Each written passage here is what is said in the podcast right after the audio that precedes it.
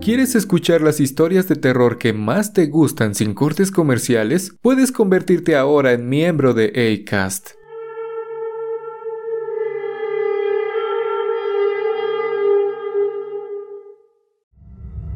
Pude ver cómo se desvanecía frente a mí. Terminó de hacerlo cuando la cruz que bendijo mi madre cayó al suelo. ¿Están listos para esto?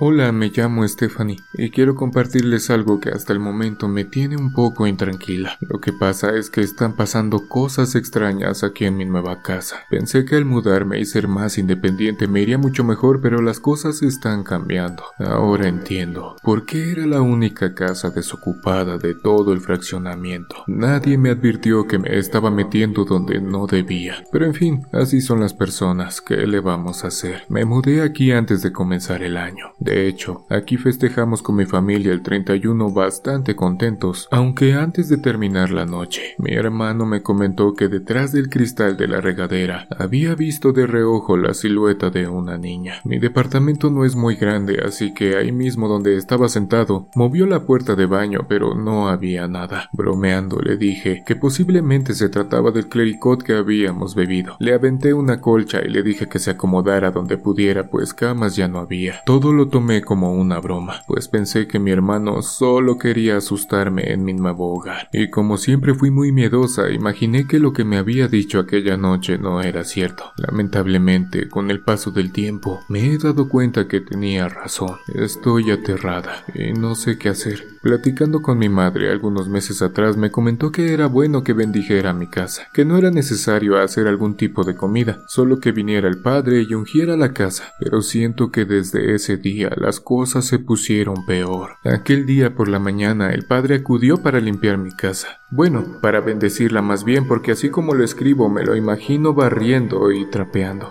No soy muy religiosa que digamos. Les pido una disculpa a los que sí lo sean, pero en fin, les sigo contando. El padre terminó con su labor y mi madre le pidió que de favor me rociara con agua una cruz bastante grande que me regaló y me dijo que de preferencia la pusiera detrás de mi puerta. No sé si aquella bendecida alteró las energías aquí en mi casa, pues pronto las cosas cambiaron. Como les digo, comencé a vivir sola aquí, pero con el paso de los meses le pedí a mi hermano que se viniera conmigo, pues no soporté más. Anteriormente las cosas eran muy simples. Recuerdo que en una ocasión dejé un plato y una cuchara en la tarja. Esa noche había llegado bastante cansada del trabajo y solo quería dormir, así que me preparé un poco de cereal, lo terminé me bañé y fui a dormir. Trabajo para el gobierno, así que aquel viernes podría descansar todo lo que quisiera, pero jamás pensé que sería testiga de una manifestación paranormal que me puso bastante mal. Eran alrededor de las 3 de la mañana cuando un golpe bastante fuerte me despertó. Pensé que se habían metido a mi departamento, pues en varias ocasiones mi padre ya me había dicho que le pusiera la protección correspondiente a la puerta. Siempre he sido muy decidiosa, así que no se la había puesto. Tengo un teaser en la mano por seguridad. Estoy tramitando la posesión de algo que me pueda ayudar en estos casos, pero es tardado. Así que con taser en mano bajé, pero en cuanto abrí la puerta de la recámara, el sonido de la llave de agua de la tarja me distrajo. Bajé las escaleras y la puerta estaba cerrada. El golpe que me había despertado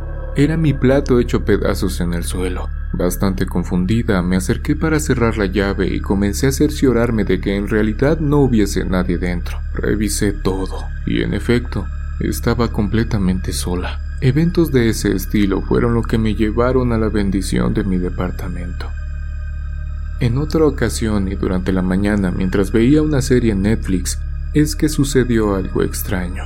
Me gustan mucho los programas de cocina y pastelería, estaba viendo Pastel u Objeto. No sé si alguien de la comunidad ya lo haya visto. Entretenida estaba cuando de la nada escuché unos pequeños pasitos que corrieron de abajo hacia arriba y se detuvieron en la puerta de mi recámara. Tengo unas cortinas automáticas que no dejan pasar la luz. Realmente parece que es de noche. Eso me permitió ver con mucho miedo que detrás de mi puerta había alguien pequeño. Aterrada, Comencé a gritar y a taparme la boca con las mangas de mi sudadera guanga que siempre traigo. Me paré y después de tomar un poco de aire decidí abrir la puerta, no sin antes respirar profundamente, pues aquellos piecitos permanecían ahí. Con fuerza desplegué la puerta y no había nada. Nuevamente la cerré y aquella sombra ya no estaba. Para tranquilizarme accioné la apertura de las cortinas y mejor me quedé así durante todo el día, en las vacaciones de Semana Santa. Fui víctima de otro suceso paranormal.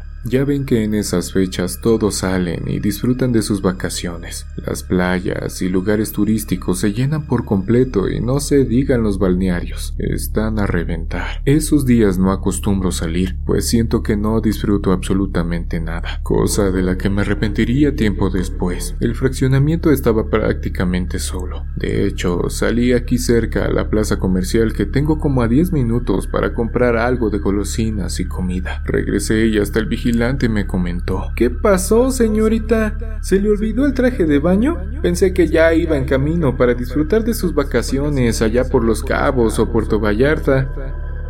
Entre risas, le seguí la plática. Es un tipo muy gracioso que te saca una que otra carcajada en la semana. Levantó la pluma y entré al fraccionamiento. Llegué a casa, guardé las cosas y me dispuse a descansar. ¿A quién no le gustan las vacaciones? Le marqué a mi hermano para que si viniera y pudiéramos ponernos una guarapeta como siempre lo hacíamos. Ya había comprado las cosas, así que lo único que faltaba era él. Al llamarlo, me dijo que ya estaba muy lejos. Se había ido al puerto de Acapulco y regresaría días después. Lamentablemente, no me iba a acompañar. No le vi gran problema, pues así es esto. Destapé la primera botella del lambrusco mientras revisaba mi celular y veía videos. El tiempo pasa volando en esta aplicación. Cuando me di cuenta, el sol ya estaba dando sus últimos rayos. Me puse cómoda y prendí la televisión. Para ese momento, ya iba por la segunda botella. Puse una película y acomodé todas mis almohadas en el respaldo de la cama. No sentí cuando me quedé dormida. Me despertó el resto de vino que había quedado en mi copa. Se había caído en mi pijama. Bastante soñolienta bajé para meter en el refri lo que quedaba. Eché el pantalón en la ropa sucia y me estaba cambiando cuando una risa bastante extraña me sorprendió. Eran como quejidos y carcajadas que claramente podía percibir que venían del baño. Del susto hasta el sueño y lo borracha se me fue. Otra vez no, por favor, pronuncié, pero aquel sonido no disminuía. Para ese tiempo, mi madre me había dado un pequeño rosario por cualquier cosa que pudiera pasar nuevamente. Me dio un pequeño libro de oraciones que abrí inmediatamente y me salió el Salmo 103. Comencé a rezar desde mi recámara, pues no tenía el valor para bajar y enfrentar lo que me estaba acechando. Aquella risa, una y otra vez escuchaba. En ocasiones sentía que se burlaba de mis oraciones. El pánico me inundó por completo cuando, aparte de la risa, escuché que subían lentamente las escaleras. No aguanté más y toqué el botón de emergencia. Los vigilantes no tardaron mucho en tocar la puerta.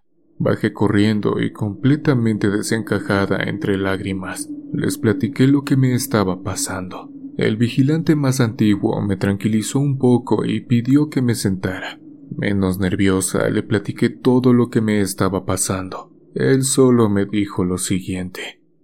Ay, señorita, no me lo vaya a tomar a mal, pero quisiera platicarle lo que pasó aquí. Este departamento se quedó solo después de que la mujer que aquí vivía murió. Se fue apenas con esto del bicho, pero algo que llamó la atención de los vecinos es que al parecer practicaba la brujería. Los de al lado reportaron varias veces que escuchaban cómo la vecina rezaba o gritaba palabras que no podían entender. No sé si eso tenga algo que ver. Era una mujer extranjera que venía de Marruecos. Eso es lo único que sé.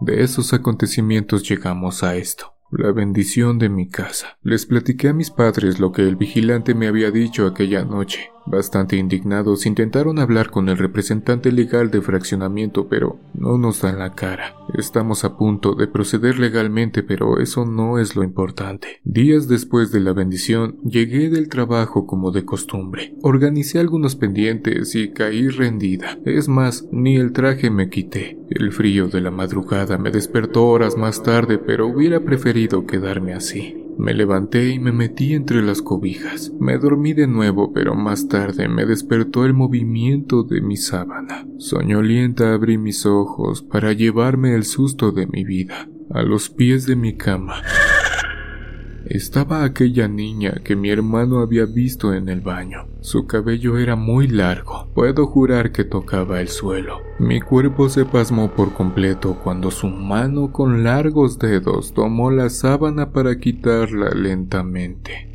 Quería salir corriendo de ese lugar, pero mi cuerpo no respondía. Quería gritar, pero solo abría mi boca y no se escuchaba mi voz. Era como si aquella presencia maligna estuviera controlando mi cuerpo. Mientras la sábana caía al suelo, el rosario que mi madre me dio salió, pues siempre me dormía con él. Justo cayó en los pies de aquel demonio cuando abrió su boca completamente negra y emitió un sonido bastante perturbador. Pude ver cómo se desvanecía frente a mí. Terminó de hacerlo cuando la cruz que bendijo mi madre cayó al suelo. Salí corriendo de la habitación. Estaba bastante alterada. Llamé a mi madre rápidamente, pero no me contestó. Continué llorando hasta que logré calmarme. Tomé el libro de oraciones y recé por un rato mientras tomaba entre mis manos el rosario que me había salvado. No quiero ni pensar qué hubiera pasado si no hubiese salido de entre las sábanas. Vi mi reloj y prácticamente faltaban 15 minutos para que sonara mi alarma. Ya no me dormí. Recogí el crucifijo roto de la puerta y me metí a bañar. Me identifiqué mucho con la imagen que compartiste en la comunidad, esa donde el muñequito se está lavando la cara pero cuando cierra los ojos, criaturas extrañas aparecen en su espalda. Algo así me tuve que bañar, pues recordaba la aterradora imagen demoníaca que momentos antes estaba al filo de mi cama. Realmente fue aterrador. Mi papá es un hombre que viene del rancho. En las pláticas que teníamos me comentó que si ya habíamos intentado con el lado de la iglesia, era hora de intentarlo con algún brujo o alguien que entendiera ese tipo de situaciones. Tiempo después, así lo hicimos. Supuestamente, al igual que yo, la bruja de Marruecos se había enamorado de aquel departamento y no quería que nadie más lo habitara. Después de una sesión bastante extraña, el brujo se dirigió al patio de atrás, a un lado de la piscina, en una planta que forma parte de la decoración. Aquel señor comenzó a escarbar. Mi familia y yo nos veíamos a los ojos bastante extrañados, pues nunca habíamos vivido algo parecido. Cuando encontró lo que buscaba, de inmediato se echó para atrás. Con algo de alcohol comenzó a formar un círculo con una estrella. Él seguía haciendo lo suyo. Hablaba de forma extraña mientras algunos remolinos de fuego se formaban en el suelo. Todos gritamos cuando el vidrio del baño se rompió. De inmediato el brujo tomó lo que estaba enterrado en la jardinera y lo amarró con un listón que rompió del sombrero que traía. Cuando se acercó a nosotros, nos enseñó aquella figura. Se trataba de un muñequito de madera. El brujo nos comentó que la mujer ya sabía que su final estaba cerca así que lo que hizo fue un ritual para que su alma se quedara aquí para atormentar a quien decidiera comprar el apartamento. Desde ese día le pedí a mi hermano que me acompañara pues ya era mucho lo que me había pasado y sin dudarlo se vino aquí conmigo. Hasta el momento no ha pasado nada más, pero aquella imagen me perturba en ocasiones, más que nada los recuerdos de lo que pasó. Espero y todo haya terminado ya. Les mando un fuerte abrazo de luz a todos los que estén pasando por algo parecido. ¿Cómo se sienten amigos? El mundo está plagado de cosas muy macabras. Si tú has sido víctima de algo parecido, no dudes en mandarme tu historia. Me encantaría compartirla con toda la comunidad. Pero bueno, es hora de continuar con la última historia de la noche. Gracias por acompañarme. No olvides suscribirte y dejarme tu pulgar arriba. En verdad, necesito de tu ayuda.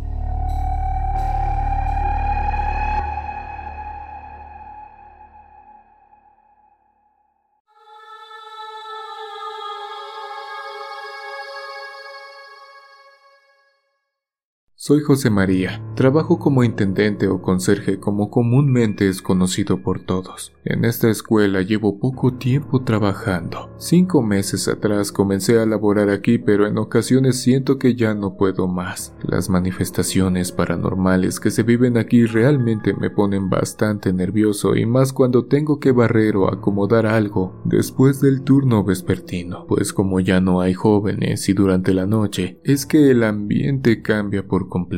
Llegué a esta escuela debido a que en la que trabajaba anteriormente fue demolida para colocar un autosón. Era una escuela de paga. Como sabrán, los chicos no asistían por lo que todos ya conocemos. El director y su esposa realmente estaban en aprietos, pues tenían que pagar algunas deudas y los servicios del plantel. Poco a poco fueron despidiendo a los profesores y entre que se acoplaban a dar clases en línea no fue posible salir a flote. Entenderán que el personal de limpieza fuimos los primeros que fuimos echados. Tardé algo de tiempo en conseguir este trabajo. La verdad es que la persona que se encargaba de esta escuela partió por complicaciones con una enfermedad crónica que tenía. Don Rogelio así se llamaba, y tanto los profesores como los alumnos cuando tienen tiempo me platican cosas muy buenas de aquel señor, por lo que dicen era atento, amable y bastante sociable, pero tenía un comportamiento bastante extraño en cuanto a sus creencias. Platicando con el director de este nuevo plantel, me enteré de algo más que perturbador. Se supone que don Rogelio todas las semanas dejaba un pequeño detalle debajo de las escaleras, una paleta o lo que tuviera que ver con caramelos. De hecho, antes de ir gravemente al hospital y por última vez, dejó una golosina que aún me tocó ver cuando llegué aquí para solicitar mi empleo. Fue en ese momento que el director decidió sincerarse un poco conmigo, pues mi trabajo es la limpieza, así que tarde o temprano me encontraría con aquella pequeña charolita donde don Rogelio ponía esas ofrendas. ¿A quién?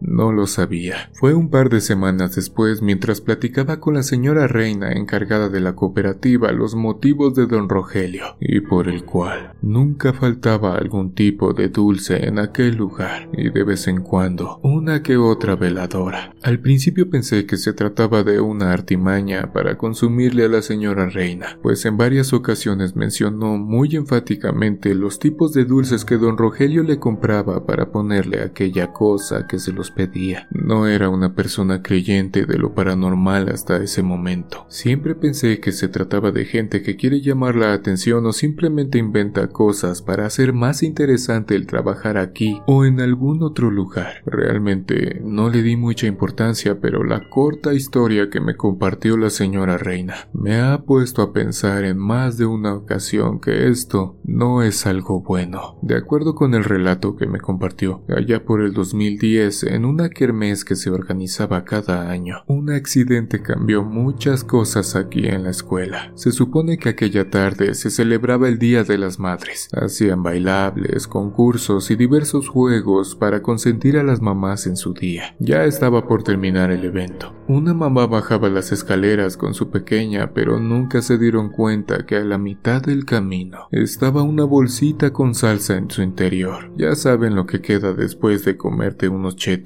Continuaron bajando hasta que la pequeña de forma accidental la pisó. Se torció su piecito y cayó alrededor de tres metros cuesta abajo. La madre comentaba que se había golpeado su cabecita. Corrió a revisar a su hija. Entre risas y un susto pasajero se incorporó nuevamente. Le sobó el golpe y le preguntó si estaba bien. La chiquilla contestó que solo le dolía un poco la cabeza, Así que retomaron su camino. Nunca imaginamos que las cosas terminaran como sucedió. Durante la tarde, aquella punzada aumentaba. Pensando que se trataba de algo simple, su madre solo le dio un baño y le dijo que durmiera un poco. La desesperación la invadió horas después cuando notó que la carita de su hija se hinchaba. Para cuando el papá llegó, ya no podía abrir los ojos por la inflamación. Rápidamente la llevaron al hospital y ahí se dieron cuenta que no solo había sido una simple caída. A través de la tomografía, los doctores se pudieron dar cuenta que se trataba de una fractura. El cerebro se estaba hinchando y era necesaria una cirugía para disminuir la presión. Al no contar con el dinero suficiente, decidieron tratarlo con medicamentos, pero las cosas solo se complicaron. Lo sé,